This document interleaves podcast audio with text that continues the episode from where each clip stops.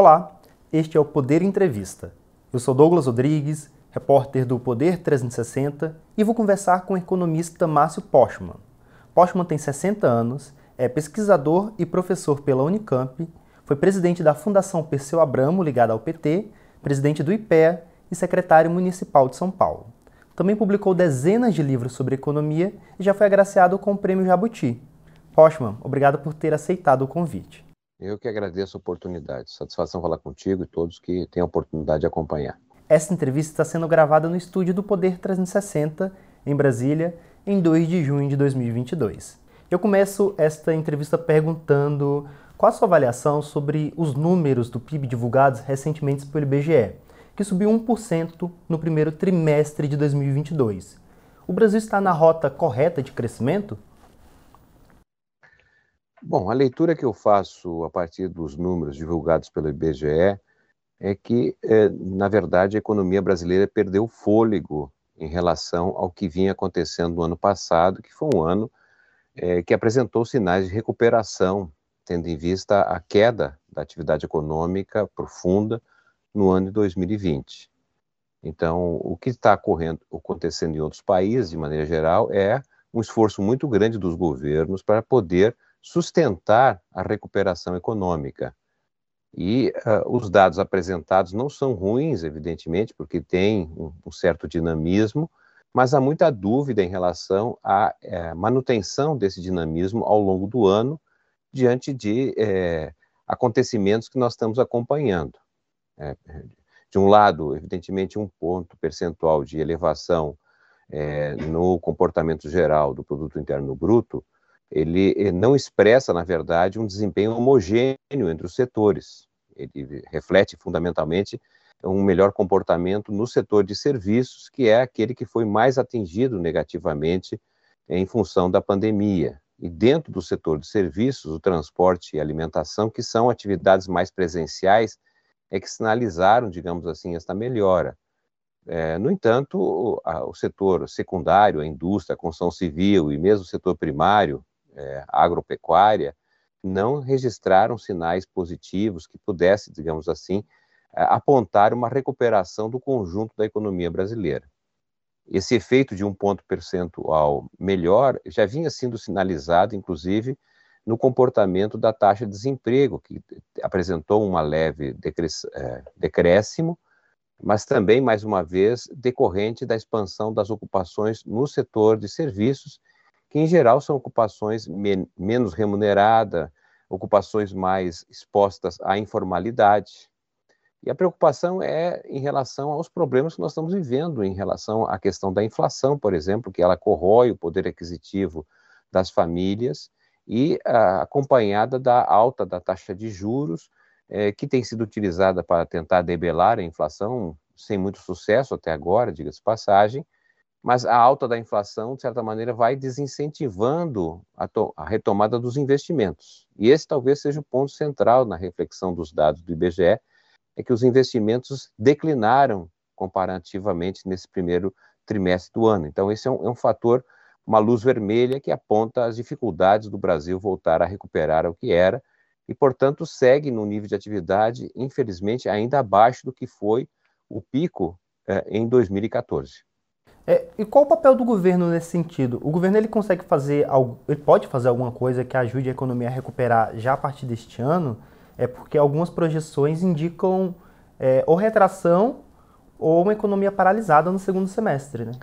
É, de fato, é, é instigante esta, esse comportamento, especialmente no ano eleitoral, né? até que me faz pensar que possivelmente o tema econômico volte a ser central no debate entre os candidatos, tendo em vista que o comportamento da economia brasileira, se a gente computar, então, é, desde o início do governo Bolsonaro, de 2019 para cá, ele poderia entregar né, uma, uma, uma, economia que praticamente não seria diferente daquela que ele pegou em 2019, que foi o, o, ali em 2018 o final do governo Temer. Então, é, não se realizaria de fato as promessas que haviam sido feitas durante o seu a sua campanha eleitoral em 2018, que estaria dada justamente por uma nova forma de conduzir a economia, é, pela, pelo avanço da própria liberalização, privatização, a redução do número de ministérios, a chamada reforma administrativa, a reforma previdenciária, tudo isso que foi utilizado na campanha como sendo uma solução para os problemas que o Brasil enfrentava até então 2018,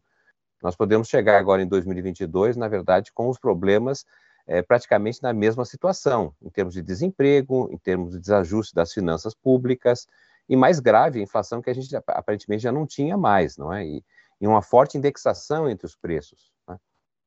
Agora, o governo, evidentemente, sempre tem é, manobras a poder fazer, é, por mais limitado que seja, especialmente num ano é, como este. Né? Nós temos, inclusive, acompanhado manifestações, de um lado, do próprio presidente do Banco Central, apoiando, por exemplo, algo que a gente não imaginava que um presidente do Banco Central pudesse vir a tornar público, a defesa de subsídios, isto é, isso tem implicações no gasto público, tem implicações, se for o caso, de desonerações, etc. Em geral, o Banco Central, pelo menos quando não era independente, ele focava na política monetária. Agora, me parece que o presidente também está, do Banco Central, atuando sobre a questão fiscal. Né?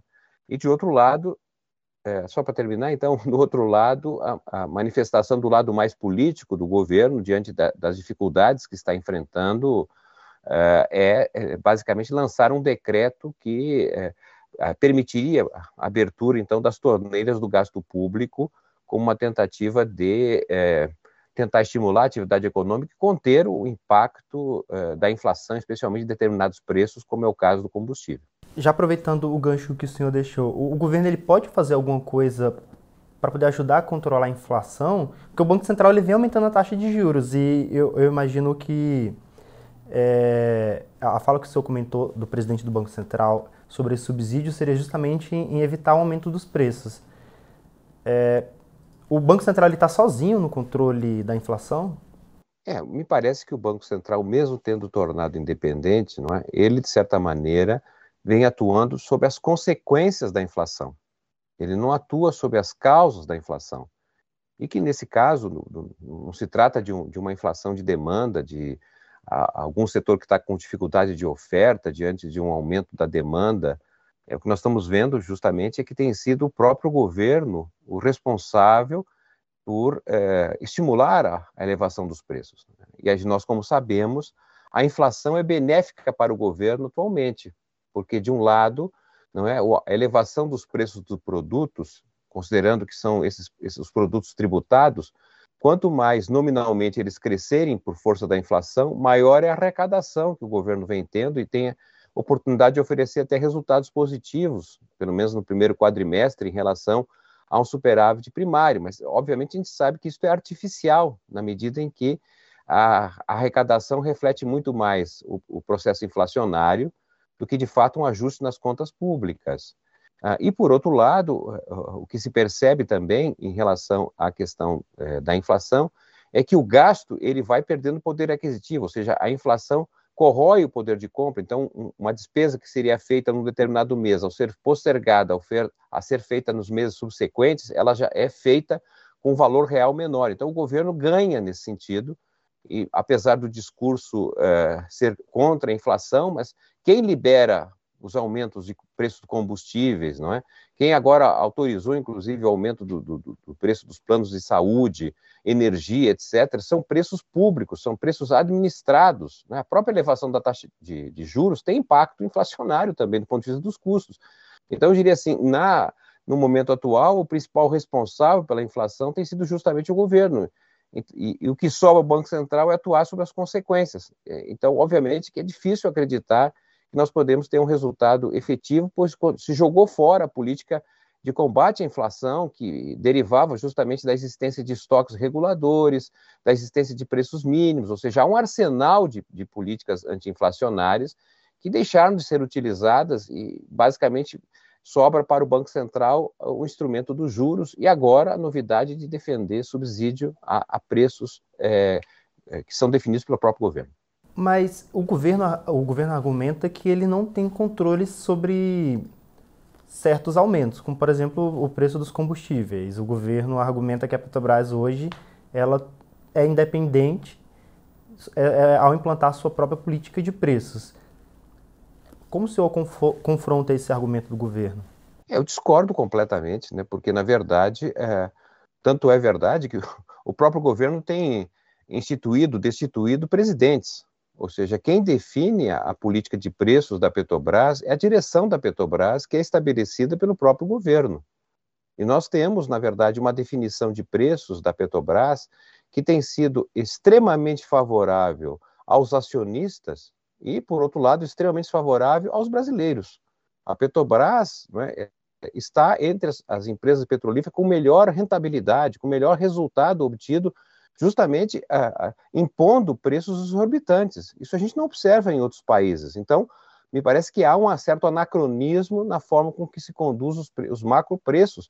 E me parece que é uma figura de linguagem da política e não assumir a responsabilidade, porque a Petrobras é uma empresa pública, não é? é? Ela tem, obviamente, ações em bolsas, mas o acionista majoritário é o próprio governo. E cabe a ele, na verdade, estabelecer a diretoria que responde é, pela, em última análise, pelos preços praticados. É, mas o, o, governo, ele também, por ser o maior acionista, ele é um, do, um dos acionistas que mais recebem dividendos. É, quando a Petrobras lucra bastante, o governo também recebe bastante dinheiro, tanto como impostos como dividendos. É, talvez seria, na sua avaliação, o governo deveria abrir mão desse excesso de arrecadação ou desse excesso de lucro da empresa para evitar que esses preços sejam repassados a população? Como que o governo pode usar justamente esse dinheiro que ele ganha da Petrobras para evitar esses aumentos? Se houver alguma, algum caminho, alguma solução? É, me parece que nós estamos é, com uma situação invertida. Quer dizer, o, o que define o papel de uma política para uma empresa estatal, quer dizer, o que justifica haver uma empresa estatal quando poderia ter uma empresa privada? É que a empresa estatal deveria atuar diferentemente de uma empresa privada, porque se é para atuar como se fosse uma empresa privada, não justificaria ter uma empresa estatal. É? Mas então, por quê? Porque é uma empresa estatal? Porque a empresa estatal ela olha o país e não necessariamente apenas e tão somente a sua condição enquanto empresa. É? O que está acontecendo é que a, a, a, a governança da Petrobras é uma governança como uma empresa privada voltada fundamentalmente para os seus acionistas. E, obviamente, que os resultados que os acionistas têm obtido, uma parte vai, obviamente, para o acionista majoritário, que é o governo, que recebe recursos e utiliza isso no, na questão, no enfrentamento do déficit público. Assim como, ao provocar inflação, o governo se beneficia com receitas maiores. Então, ele está apresentando um resultado, do ponto de vista fiscal, que nos apare parece ser melhor do que vínhamos anteriormente, mas ele é fundado não é, em falsas premissas, que não se justificam, porque é, o, o, que nós estamos vendo hoje é que é, é, os derivados do, do, do, dos, dos, produtos que a Petrobras é responsável não é, estão retirando renda e empobrecendo a população. É injustificável que um, um, um, um produto como combustível, é, o gás de cozinha, não é? Ele chega a representar mais de 13% do salário mínimo. Isso é realmente inacreditável que uma empresa pública que deveria ter compromissos com o seu povo, com a sua população, possa impor, não é? Uma situação eh, gravíssima como essa, com um país que tem mais de 70% da população recebendo até dois salários mínimos, comprometa 13% do salário mínimo apenas então somente com, com o, gás que é feito, que é, que é realmente um produto pela qual que justificou a existência da Petrobras. Então, me parece que há uma inversão é, pelo qual se entende o papel de uma empresa pública, de uma empresa estatal. Mas no caso da Petrobras, ela é uma empresa com capital misto, uma parte é privado e outra parte é público. Como resolver esse conflito? Bem, é, é justamente o, o reconhecimento que não se trata de uma empresa privada. Obviamente, os acionistas, é, aqueles que, que decidem comprar ações de uma empresa pública, devem saber previamente que o papel de uma empresa pública não é o mesmo de uma empresa privada. Não que ela seja contra o lucro, me parece, mas não é o lucro que justifica a sua existência, porque se fosse fundamentalmente o lucro, não me parece necessário a existência de uma empresa pública, poderia ser plenamente estatal. Então, estamos falando de setores específicos, não é, que, que de certa maneira demandam um tipo de, de, de, compreensão do papel de uma empresa como a, a, a Petrobras. Ou seja, a, a Petrobras eh, teve em determinados momentos, né, desde os anos 50, compromissos diferentes que está tendo atualmente. Né? Mas isso não é só na Petrobras. Perceba, por exemplo, o BNDES, que chegou a ser um dos maiores bancos do mundo, não é? e nós tivemos a alteração da taxa de juros do que o BNDES tinha, por exemplo, não é? e nós vamos acompanhar é, qual é o papel do BNDES. Desapareceu o papel do BNDES no Brasil. Então, nós estamos, na verdade, diante de uma realidade que aponta é, circunstâncias muito desfavoráveis para pensar a economia do país. Né? E, e, esse me parece que é um problema político do país e não econômico. É, na verdade, quando nós vamos analisar a situação brasileira, hoje nós estamos falando sobre o comportamento do PIB, da economia, a gente vai ver que o Brasil tem dinheiro disponível. Nós temos cerca de 7 trilhões depositados no sistema financeiro. É um recurso que poderia estar sendo carreado para investimentos produtivos. Né? O Brasil é um país em construção, nos falta de tudo, de infraestrutura, não é habitação, ou seja, tem ah, locais, áreas que poderiam sofrer ter acesso a investimento com lucratividade, inclusive, né? e cuja tecnologia é conhecida, não é uma tecnologia é, da qual nós, nós, seríamos dependentes. E nós temos mão de obra disponível, qualificada, gente de nível universitário hoje no desemprego. Então, o Brasil tem capital disponível, né? tem setores a sofrerem investimentos, uh, tem tecnologia disponível, tem mão de obra disponível, mas essa equação não fecha. Ela não fecha por quê? Bom, me parece que ela não fecha por um problema de natureza política, que não há credibilidade, não se vê no, eh, no, horizonte do país, não é a possibilidade de ter um investimento privado que se acomode à realidade nacional. Então, é esse quadro que justifica nós estarmos já no oitavo ano, depois de 2014, sem que o país conseguiu voltar a crescer. Ou seja, nós estamos com uma economia cujo nível de atividade está inferior a 2014. E de lá para cá, nós tivemos problemas sérios que, com desinvestimentos, empresas estrangeiras saem do Brasil.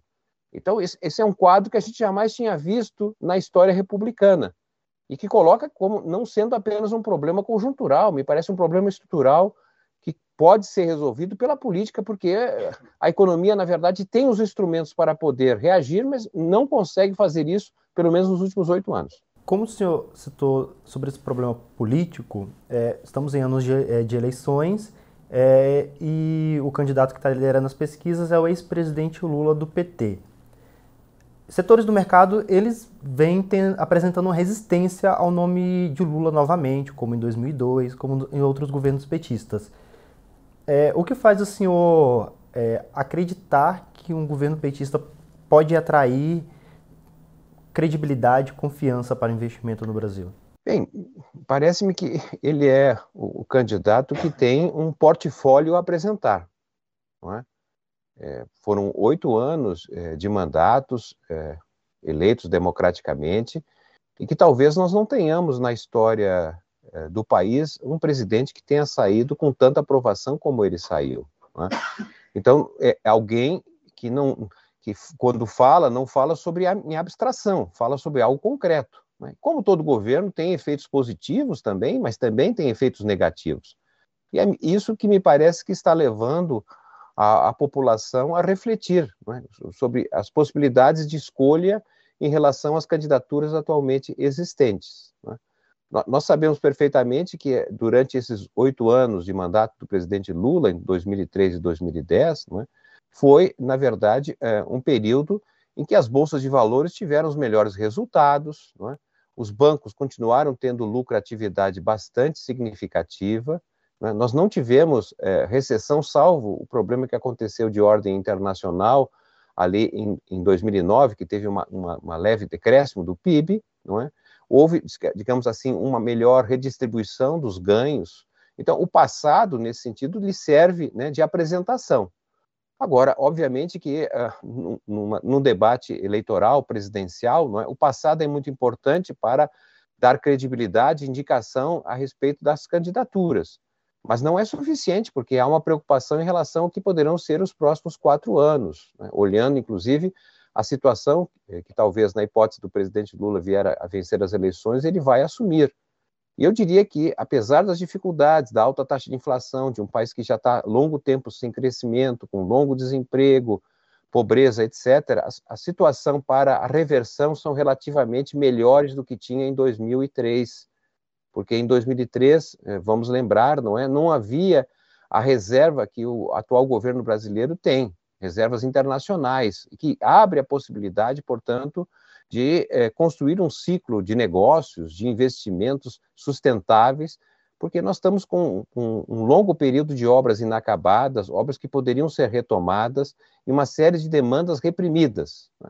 E, de alguma forma, o presidente Lula demonstrou, durante o seu mandato, capacidade de envolver o setor privado, o setor público, é, nessa é, preocupação grande de fazer com que a economia crescesse, porque a gente sabe que sem crescimento econômico, dificilmente tem empregos, né, e, obviamente, empregos com melhor remuneração. E penso que a centralidade do problema brasileiro hoje é justamente a, a subutilização de trabalhadores que não conseguem ter uma jornada plena, salários muito baixos e a escassez de emprego, especialmente para a nossa juventude. Sobre esse problema do, do desemprego, é, o ministro da Economia, Paulo Guedes, ele tem incentivado é, micro-reformas para tentar aumentar a produtividade de alguns setores, como, por exemplo, o novo marco do saneamento. Na sua avaliação, tem algum ponto positivo a atual política do governo, alguma coisa que eles vão deixar de legado nesse sentido? E que um eventual governo petista poderia preservar? Bom, o que nós temos observado, pelo menos no, no período democrático de 1985 para cá, é que, é, de maneira geral, não é, o que pelo menos a gente, a gente, tinha até 2014, 2015, é que não, não houve rupturas nos governos subsequentes, mesmo quando assumiu, é, digamos, um, um, uma administração que tinha uma visão diferente. Né? O exemplo do talvez do presidente Lula serve, que era foi uma candidatura de oposição ao, ao mandato do, do, do, presidente Fernando Henrique Cardoso, mas como sabemos, não houve alterações, assim, rupturas é, imediatas, né? Tanto é que, por exemplo, o tripé da política macroeconômica percorreu ao longo dos seus dois mandatos. É?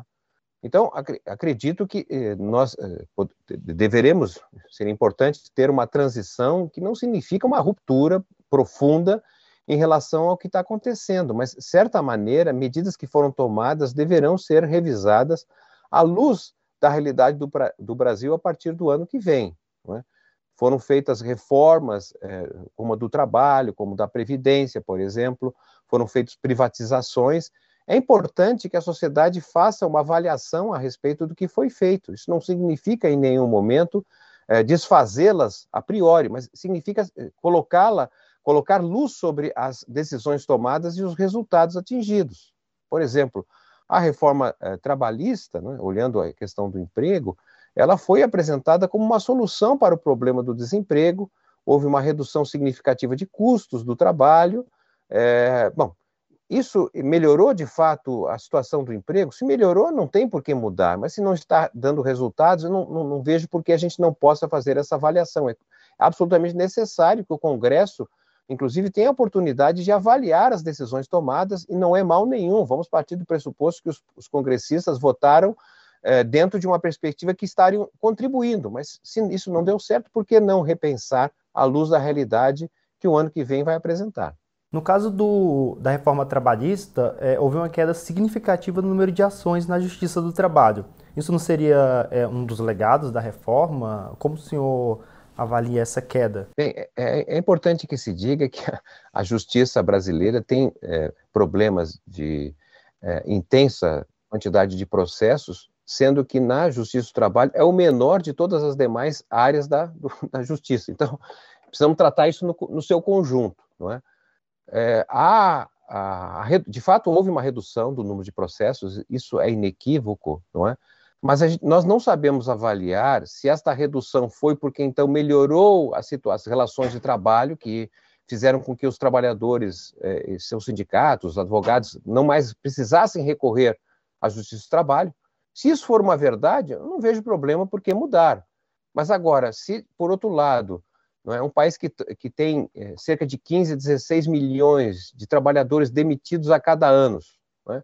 se, se de fato a, a, redução se deveu justamente porque se tornou mais difícil o acesso à justiça de trabalho, porque, por outro lado, o custo de, de, de abrir esse processo se tornou, digamos, muito difícil para grande parte dos trabalhadores que não têm nem acesso ao sindicato. Se isso é uma verdade, eu assim, estou propondo uma avaliação. Vamos avaliar com tranquilidade, com imparcialidade, uma avaliação técnica para tomar qualquer decisão, porque não me parece adequado que se passe a, a, a tecer uh, comentários e até fazer opções sem saber de fato as razões pela, pela qual a realidade está estabelecida, não é?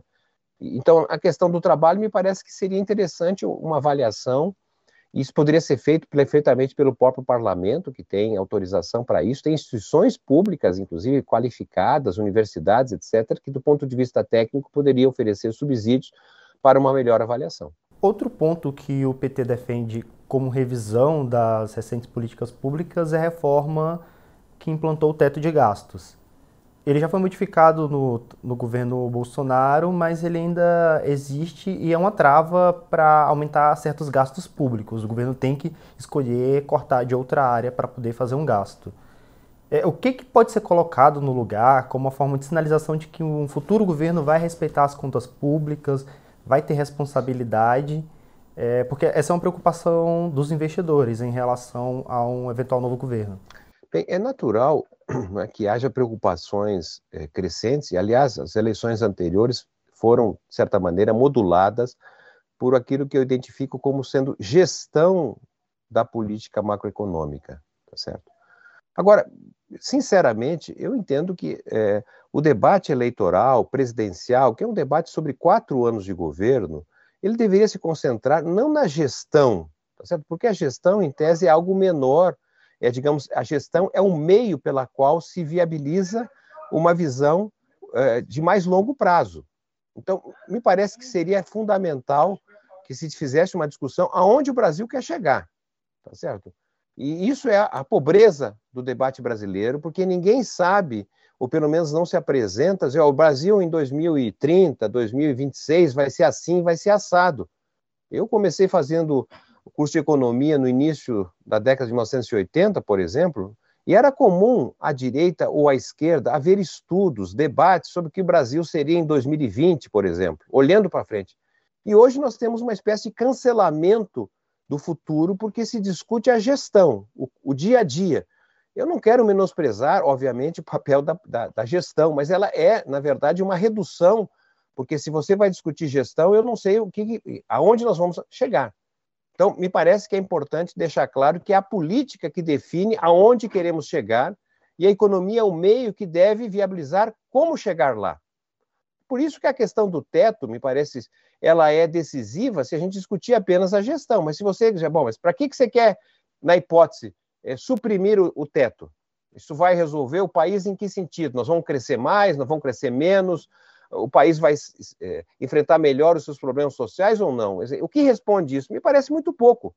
Então, me, me parece que o mais importante a definir sobre a questão de teto, juros, coisas desse tipo, que são de gestão, que é alguma coisa que quem vai definir é uma vez que assumiu a correlação de forças, o parlamento, etc., é preciso saber o que cada candidato quer ou deseja para o seu país daqui a quatro anos. Eu quero deixar o país com menos desemprego, tá certo? Eu quero com pessoas com mais é, escolaridade, com melhor educação, com melhor saúde.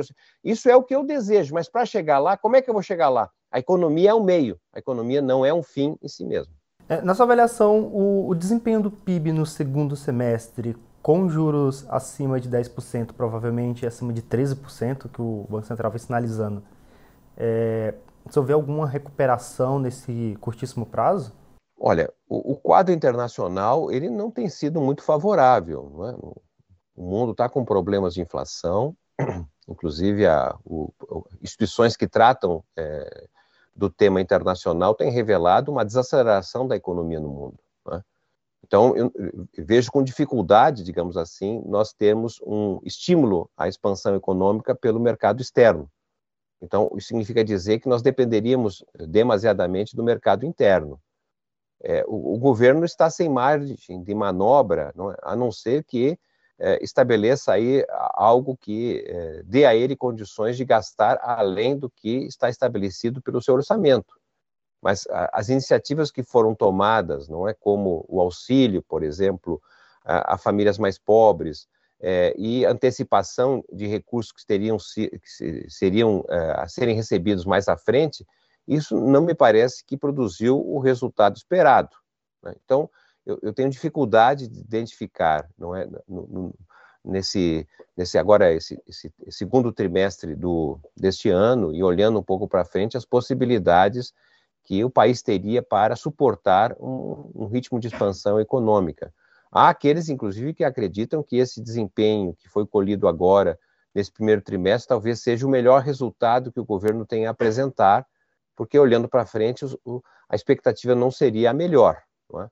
Mas é um ano eleitoral, a economia é decisiva, não é? e, e obviamente o governo está muito preocupado em oferecer resultados melhores para a população, me parece, mas eh, eu, eu, eu, identifico que é muito difícil fazer isso no curto prazo, porque nos últimos três anos não se preparou o país para que pudéssemos chegar neste ano com uma situação melhor. Infelizmente, estamos com uma situação muito grave, especialmente o problema da inflação, num país né, que tem uma cultura de alta inflação que não deve ser esquecida.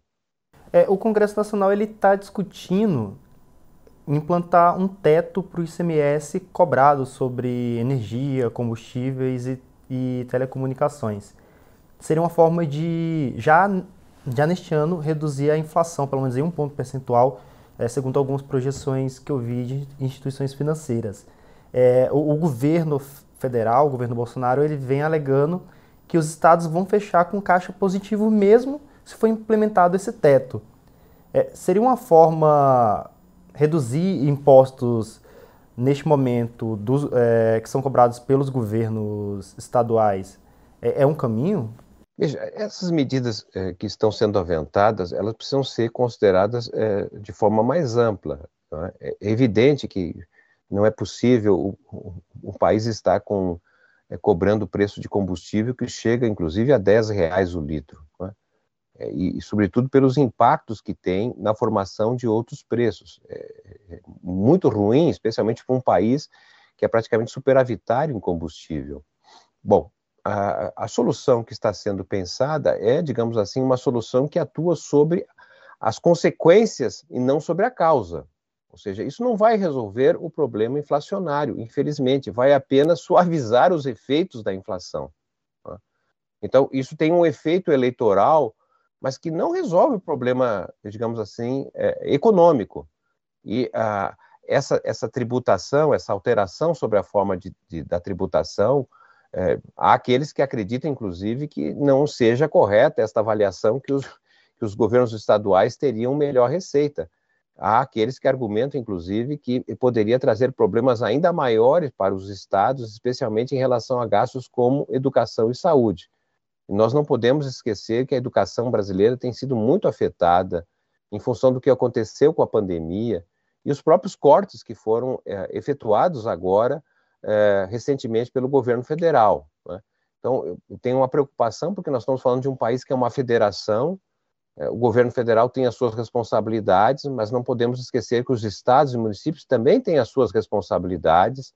É um ano eleitoral e, portanto, os governadores estão é, expostos, né, vejo com, com uma certa dificuldade esta, esse arranjo político pelo qual se visa basicamente atuar nas consequências e não sobre as causas do processo inflacionário brasileiro. E chega ao final esta edição do Poder Entrevista. Em nome do Poder 360, eu agradeço ao Márcio Postman. Obrigado a você e a todos.